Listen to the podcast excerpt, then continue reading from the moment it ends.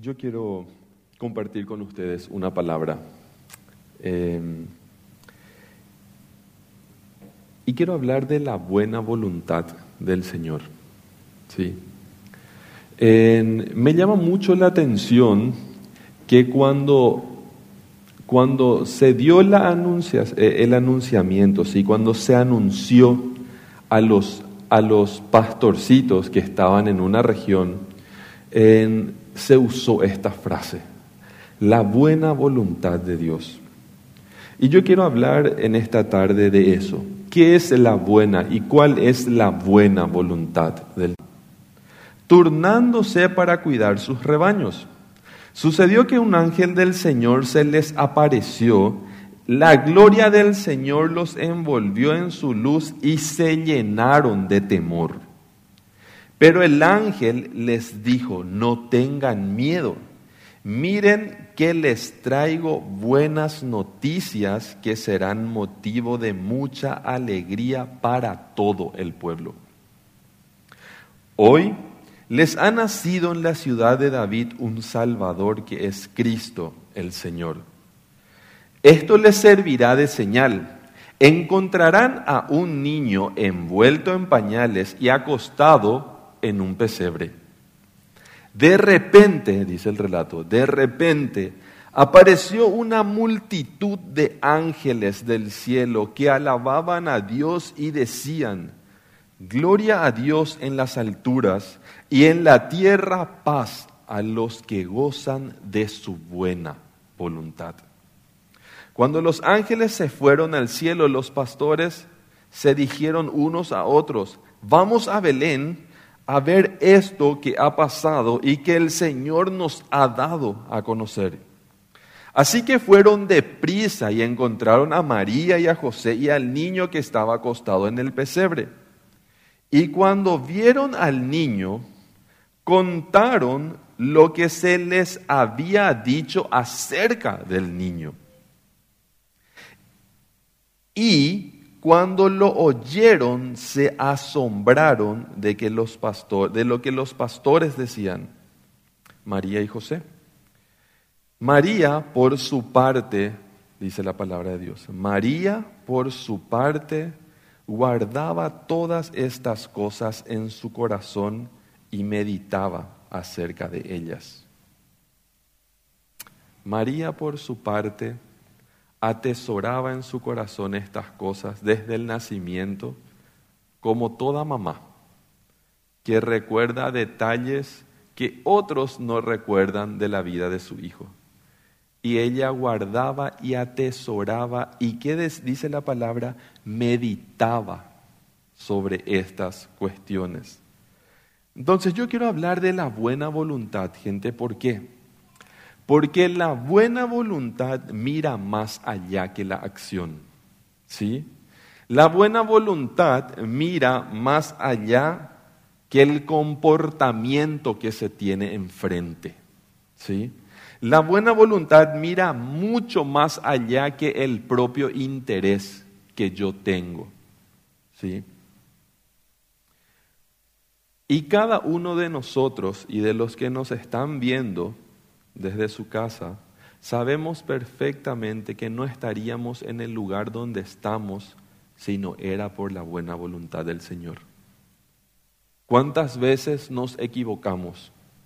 ¿Cuántas veces en nuestra vida dijimos, no lo voy a volver a hacer y me encontré o, nos encontramos volviendo a hacer aquello que dijimos que ya no más?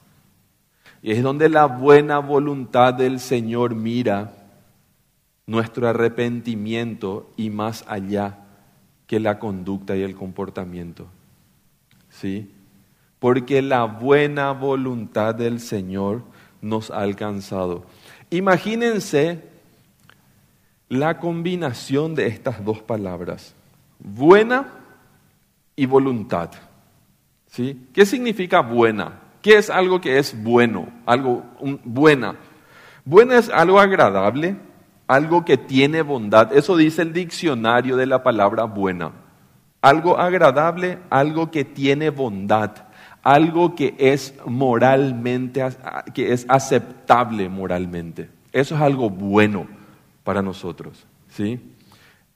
Y por otro lado, voluntad.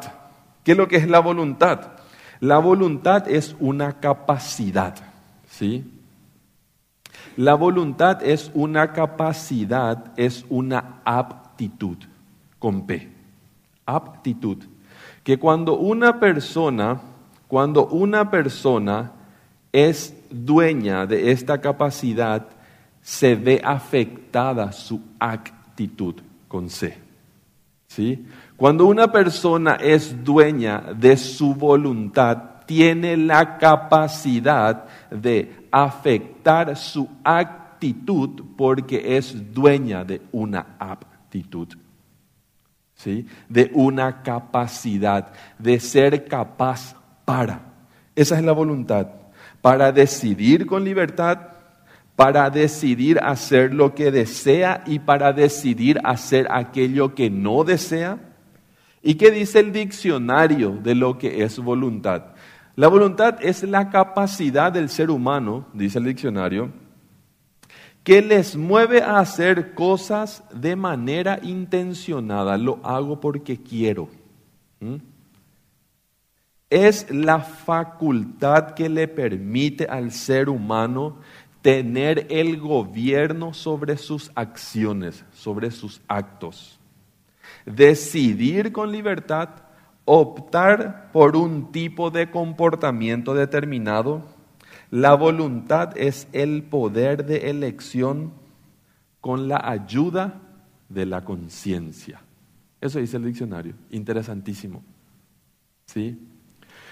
Por tener voluntad, muchas personas o todas las personas deciden intencionalmente. Ahora, esos ángeles, me imagino miles de ángeles, yo no sé cuántos fueron, la palabra tampoco lo dice, pero me imagino a miles de ángeles cantando y diciendo, gloria a Dios en las alturas y en la tierra paz y buena voluntad para con los hombres. ¿Sí? para los hombres buena voluntad. ¿Y qué, qué, significa eso para nosotros? ¿Qué significó tener la buena voluntad de Dios en ese momento? ¿Qué significa tener la buena voluntad de Dios en este momento para nuestras vidas?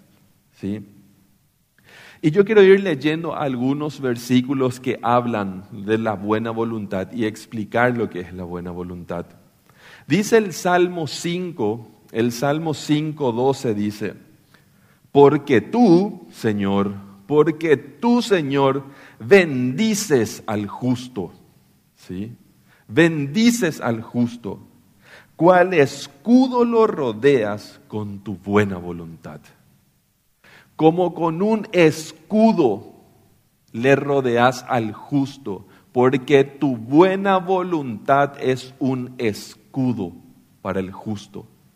¿Y quién es aquel? ¿Quién es llamado justo en la palabra de Dios? Aquella persona que cumple con los mandatos de Dios. Aquella persona que decidió poner en su corazón y en su mente la palabra de Dios y vivir de acuerdo a ella. Y los justos tienen un escudo, dice la palabra de Dios. Y el escudo de los justos es la buena voluntad del Señor. Cuando los ángeles cantaron y anunciaron allá en Belén, también se referían a esto. La buena voluntad del Señor es la protección para los justos de saber que estás y que estoy viviendo dentro de esa voluntad de manera consciente. Yo como un adulto, como un cristiano, como una persona racional, decido para mí obedecer los mandatos del Señor. Así como lo hicieron los pastorcitos. Se levantaron y se fueron. Hubo una acción, un movimiento Dice Filipenses 2:13, pues Dios, ¿sí? Pues Dios es quien produce en ustedes tanto el querer como el hacer para que se cumpla su buena voluntad. porque Dios es el que produce en ustedes el querer hacer y el hacer. Cuando dice la palabra produce ahí en la Biblia, en el original, ¿sí? como decimos nosotros los, los teólogos, ¿sí? en el original dice energón. ¿Qué les viene a la cabeza cuando yo digo energón? ¿Sí? energía. De la palabra energón viene la palabra energía. ¿Sí? Y ahí dice, Dios energón a ustedes. Dios es el que le da energía, fuerza, les da fuerza, les da capacidad de producción para hacer lo que tienen que hacer, para que se cumpla la buena voluntad del Señor. ¿sí? La voluntad de Dios y la voluntad humana muchas veces se encuentran en oposición. ¿sí? Lo que yo quiero y lo que Dios quiere muchas veces es muy diferente.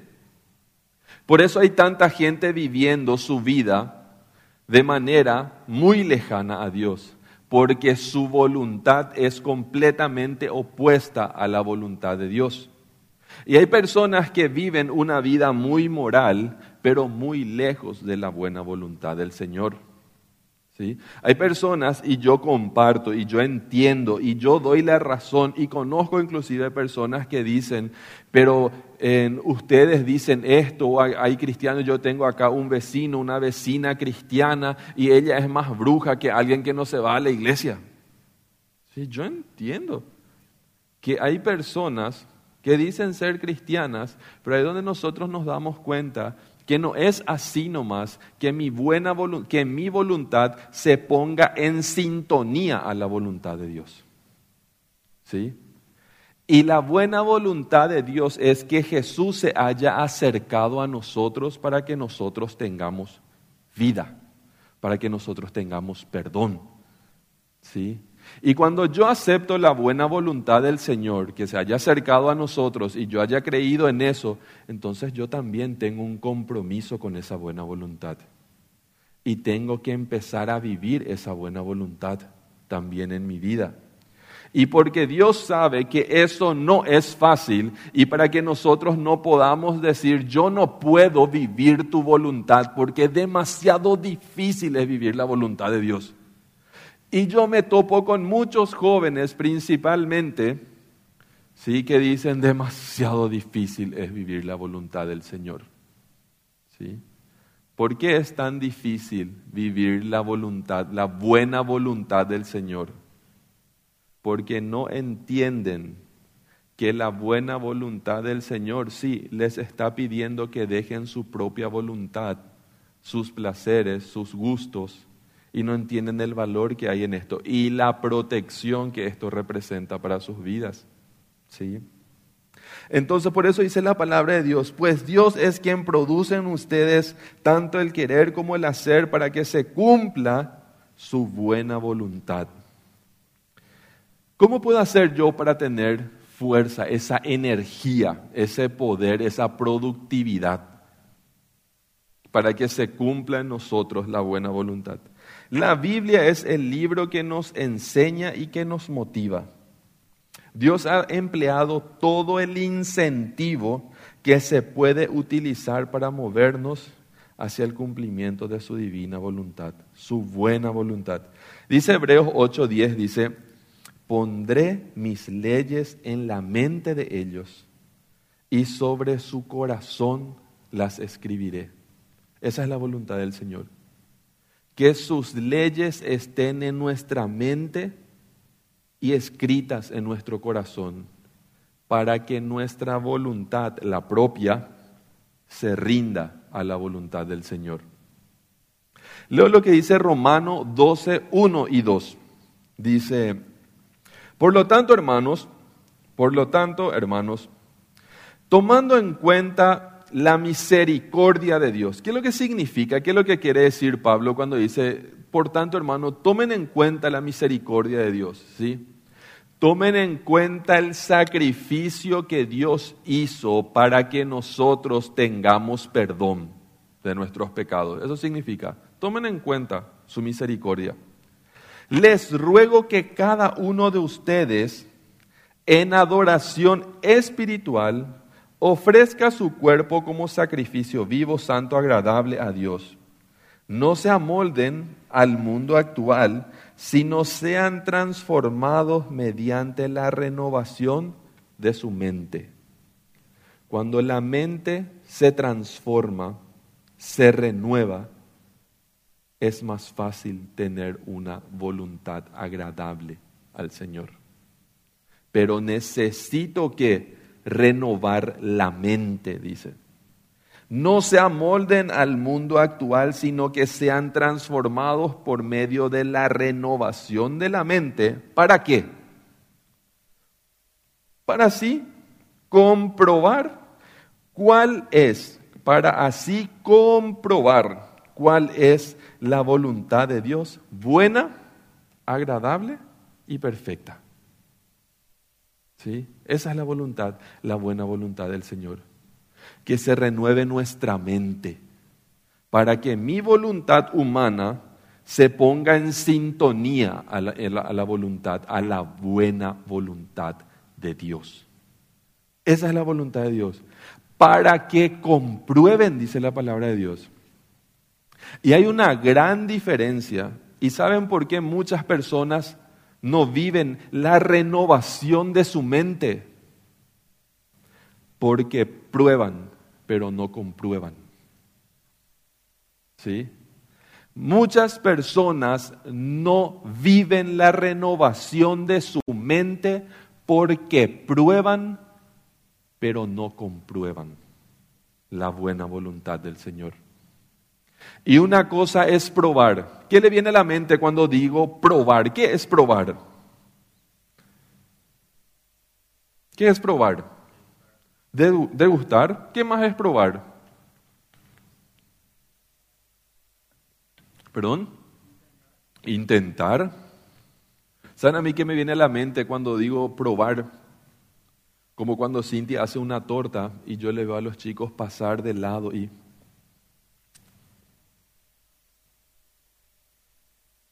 Esas ganas de probar. Pero la persona que prueba a escondidas sabe perfectamente que no puede dejar muchas huellas en la torta, que con un chiquitito se tiene que conformar para tener el sabor en la boca. ¿Sí? ¿Y qué es comprobar? ¿Sí? Comprobar es pasar a tener la certeza de la veracidad de una suposición, dice el diccionario. Eso es comprobar. Pasar de tener la sospecha a tener la seguridad absoluta que mi sospecha pasó de ser sospecha a una veracidad. Un dato o un resultado obtenido anteriormente mediante demostración o pruebas que lo acrediten como cierto. Eso es comprobar. Tener algo, un dato o un resultado que demuestre o una prueba que acredite que lo que yo digo es verdad. Eso es comprobar. Y porque hay personas que no permiten que la palabra de Dios renueve sus mentes, muchos cristianos no pueden probar su fe a inconversos, a no cristianos. Porque su, su vida no es suficiente prueba ni demostración que le puede acreditar que lo que él dice es verdad. Y se prestan a confusión. Y la buena voluntad del Señor es que la persona pueda renovar su mente para que su vida sea un comprobante de su buena voluntad agradable y perfecta. Muchos de los que estamos acá, muchos de los que estamos acá, si miramos el pasado que tuvimos, decimos, nunca más quiero volver allá. Y decimos, no, allá yo no voy a volver. Esa es la prueba de la renovación de la mente. ¿Sí? Esa es la prueba de la renovación de la mente. Y esa vida cambiada, decir, ok, esta es la verdad mía desde hoy y desde entonces en adelante. Por eso la palabra de Dios, desde el momento, desde el momento que se anunció el nacimiento de Jesús, se usó la frase, queremos que conozcan la buena voluntad que tiene Dios para con los hombres, la salvación de su alma. Dice Filipenses 2, 5, en adelante dice, la actitud, la actitud de ustedes debe ser como la de Cristo Jesús, quien, siendo por naturaleza Dios, no consideró el ser igual a Dios como algo a que aferrarse. En palabras sencillas dijo que ni, siendo 100% Dios no dijo, no, yo no me voy a hacer hombre como ellos, porque yo soy Dios. No, Él no dijo eso. Por el contrario, se rebajó voluntariamente un acto de su voluntad, ¿sí? Su buena voluntad. Se rebajó voluntariamente tomando la naturaleza de siervo y haciéndose semejante a los seres humanos. Y al manifestarse como hombre, se humilló a sí mismo nos cuenta lo que pasó acá en el, en el pesebre, que siendo Dios, Él no se aferró a su naturaleza de Dios y nació en un pesebre como el que tenemos acá atrás. ¿Sí? ¿Y qué dice la palabra de Dios? Que la actitud de ustedes, nosotros, tiene que ser como la actitud de Cristo. Si Él siendo Dios se humilló, ¿cuánto más ustedes? ¿Cuánto más ustedes? Esa es la buena voluntad del Señor. Gente, miren, estamos hablando de la buena voluntad del Señor y estamos hablando por otro lado de la voluntad humana.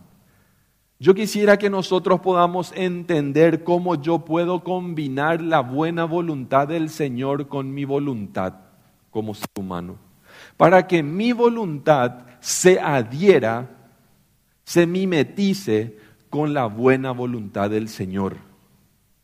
Y para que su buena voluntad encuentre un canal en mi vida para seguir llegando a otras personas. Y encuentre un canal en tu vida para que su buena voluntad se una con tu buena voluntad y encuentre un canal para llegar a la vida de otras personas que todavía no conocen al Señor. Y yo quiero ver estos ejemplos de buena voluntad, ¿sí?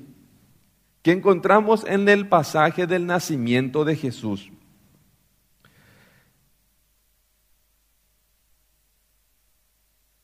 Leo lo que dice Mateo 1, 19, dice. Como José, habla de José, como José, su esposo de María, era un hombre justo y no quería exponerla a la vergüenza pública, decidió romper en secreto el compromiso con María. Pero cuando él estaba considerando hacerlo, él estaba pensando en terminar con María, se le apareció en sueño un ángel del Señor y le dijo, José, hijo de David, no temas, no tengas miedo de recibir a María por esposa, porque ella ha concebido por el poder del Espíritu Santo. Yo me pongo en el papel de José y este tipo es... Imagínense que en un sueño que vos sueñes que tu esposa está embarazada y que tenés que creer que es del Espíritu Santo. ¿Sí? No es cualquier cosa lo que le tocó a José atenta contra toda lógica, contra toda razón, contra toda prueba. ¿Sí?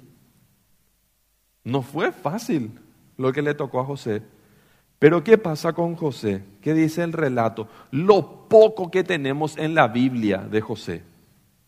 ¿Sí? A José se le llama, a José se le llama inclusive en la Iglesia Católica el santo del silencio. Porque en la Biblia se habla de él, pero no se menciona ni una sola palabra que él haya mencionado. Siempre se habla de él, pero nunca se cuenta algo que él dijo. Todas las veces que se habla de José se habla de se levantó y se fue, se levantó y hizo, tomó al niño y tomó a su mujer, porque porque él se calló y obedeció. ¿Cuántos necesitamos ser como José? Aprender a callarnos y obedecer la palabra de Dios. ¿Sí? ¿Cómo lo hizo él? Pero ¿qué dice la palabra de Dios? Era un hombre justo que no quería exponer a la vergüenza pública a María. Si la gente en aquella época, que las mujeres no gozaban de los privilegios que, que, que, que se merecen y que gozan hoy, se enteraban de que María estaba embarazada de un tipo que no era su comprometido, su esposo, ¿qué iba a pasar? ella corría riesgo de que inclusive se le apedree, se le podía matar apedreada. ¿Sí? Entonces, ¿qué pasa con José? Vemos su buena voluntad. ¿Sí? Dice él, dice la palabra de Dios de él, no quería exponer a vergüenza pública y decidió romper en secreto el compromiso. Pero cuando él estaba considerando hacer entonces apareció el ángel. Gente, yo quiero que vean la buena voluntad de José. ¿Cuántas veces es tan evidente la maldad de una persona hacia alguien o hacia algo? Y queremos pagar con el mismo precio o disparar con el mismo calibre. Él podía decir, ah, ok, se embarazó, que se vea con el público y con las piedras. Pero cuando una persona es de buena voluntad, piensa, considera cómo hacerlo, cómo decirlo para no crear ni un ambiente tóxico, ni una realidad tóxica, ni relaciones que puedan llegar a ser tóxicas. Porque José era un hombre de buena voluntad, aún en el momento más difícil para su esposa. Veamos otro ejemplo de buena voluntad y cómo nosotros podemos vivir la buena voluntad también. Los sabios con Jesús. ¿Qué hicieron los sabios? No voy a hablar mucho de esto porque hace unos domingos atrás Marcel predicó y y hizo una, exposición perfecta de lo que, de lo que eran los, los sabios, los magos que vinieron a visitarle a Jesús. Dice, al ver la estrella sintieron muchísima alegría. Cuando llegaron a la casa, vieron al niño con María su madre y postrándose lo adoraron. Abrieron sus cofres y presentaron regalos, oro, incienso y mirra la buena voluntad de estos tres personajes. Tres decimos nosotros por tradición, pero no sabemos cuántos eran. ¿sí? ¿Y qué dice la palabra de Dios? ¿Qué dice la palabra de Dios? Que ellos vinieron del oriente. ¿Cuántos kilómetros dijeron que, que caminaron? 1600 kilómetros, si no, estoy, eh, si no estoy equivocado, probablemente viajaron ellos.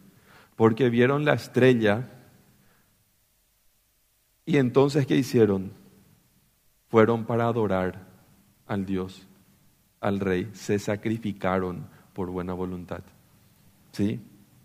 Entonces, gente, ¿qué tenemos que hacer nosotros por buena voluntad? Si ya gozamos de la buena voluntad del Señor, que es la salvación de nuestra alma, seamos nosotros un reflejo terrenal de esa buena voluntad para con la gente y no seamos un tropiezo. ¿Para qué? Para que también se pueda seguir diciendo gloria a Dios en las alturas y en la tierra, paz y buena voluntad para con los hombres.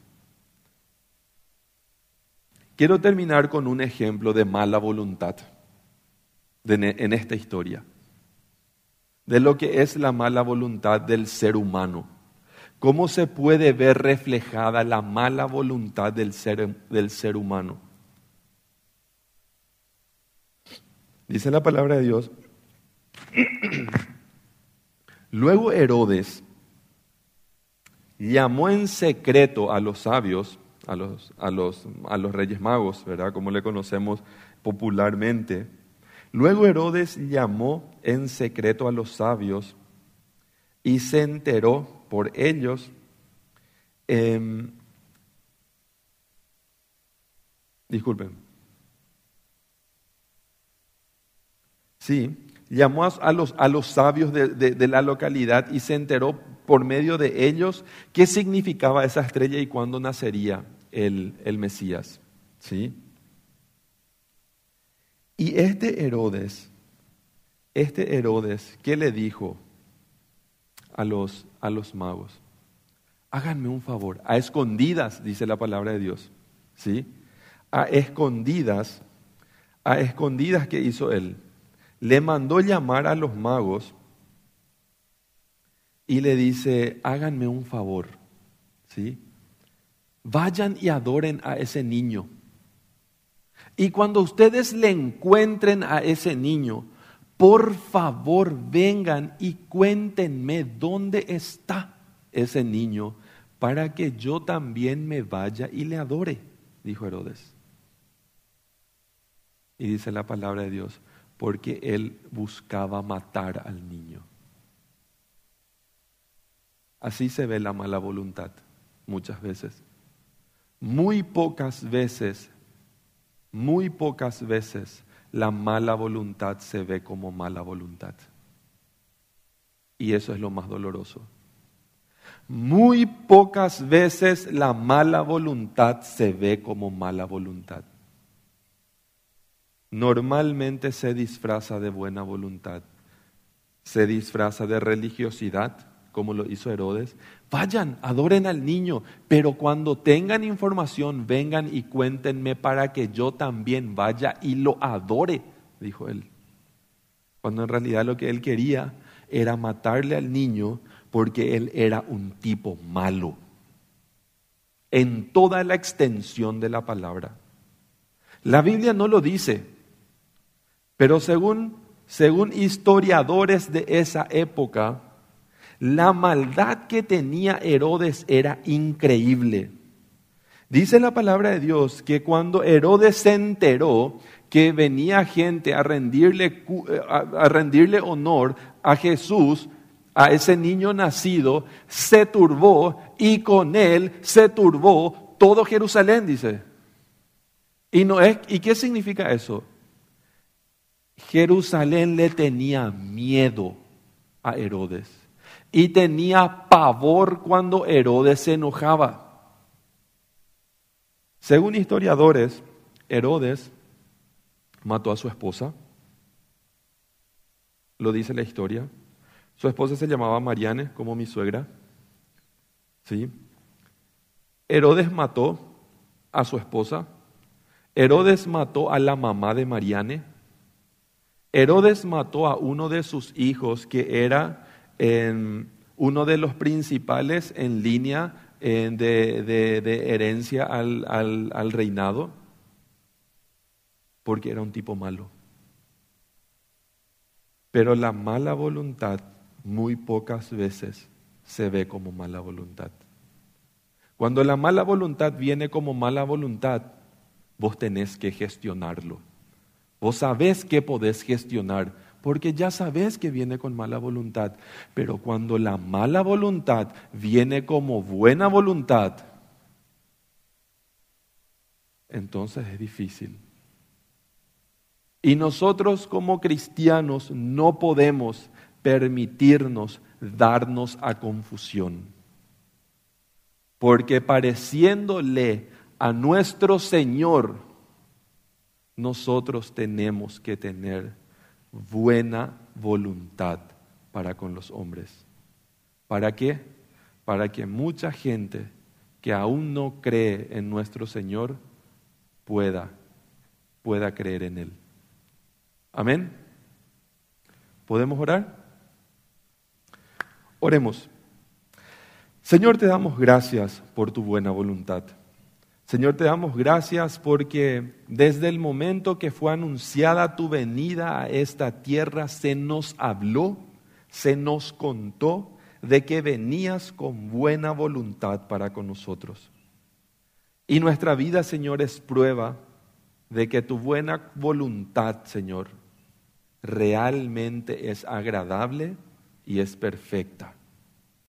Nosotros te pedimos, Señor, que nos ayudes a tener buena voluntad para con los hombres. Para que nosotros, Señor, seamos un canal por el cual tu buena voluntad pasa a personas que aún no te conocen. Nosotros no queremos ser hallados, Señor, como un obstáculo de confusión para que tu buena voluntad llegue a las personas. Hoy recordamos que viniste con tanto amor, Señor, y también queremos ser conscientes, Señor, de que hay personas que aún no te conocen. Gracias por ese plan de salvación tan grande que ofreciste a toda la humanidad por igual. En el nombre de Jesús. Amén.